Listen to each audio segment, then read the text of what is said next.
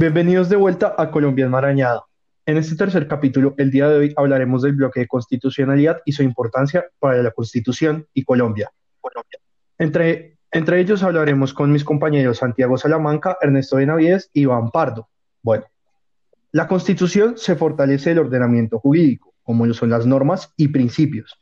Los parámetros de control constitucional están, se hallan fuera de este texto, como son las leyes orgánicas y estatutarias, el bloque de constitucionalidad nos ayuda en su sentido estricto con las remisiones, tratados de derechos humanos y criterios de interpretación, mientras que en sentido lato nos ayuda con el control constitucional y este mismo sentido da una superioridad a las leyes ordinarias y a las leyes orgánicas que el bloque de constitucionalidad vean pertinentes.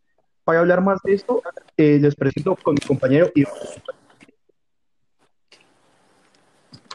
Gracias, Juan.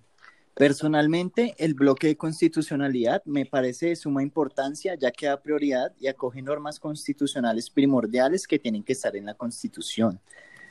Me parece muy interesante y me parece muy lindo que fortalece los derechos humanos de las personas y fortalece la unión de los trabajadores.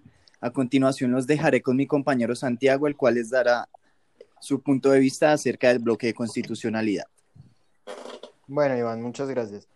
Más que un punto de vista, quisiera plantearle una pregunta a nuestros oyentes, también a la misma mesa de trabajo que me acompaña en este podcast, que puede que la resolvamos en un futuro, pero por ahora a los oyentes quisiera comentarles, preguntarles, ¿se han planteado que la Carta Magna, la norma de norma, la Constitución, de la que les hemos venido hablando los dos capítulos anteriores, se supone que es la norma por la que no hay nada encima de ella? ¿Se podría plantear que estas normas internacionales que protege el bloque del que estamos hablando son una norma internacional impuesta incluso a todas las constituciones que rigen en cada uno de los territorios, o sea, en los países. Quisiera dejar para nuestros oyentes y para nuestra mesa de trabajo que es posible que lo resolvamos en los próximos capítulos. Y después de esta interesante pregunta que nos plantea nuestro compañero, eh, se puede decir que el bloque de constitucionalidad a veces puede ser un poco ambiguo, pero aterriza las leyes colombianas para así darle un mejor criterio de interpretación a la hora de realizar análisis jurisprudenciales o recurrir a otra perspectiva para solucionar ciertos conflictos.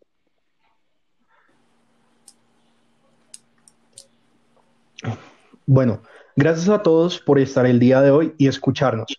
Después de dar nuestros diferentes puntos de vista, Dejaremos que los oyentes también se refuten y piensen acerca del bloque de constitucionalidad.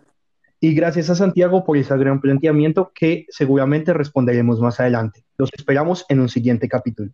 Gracias a todos.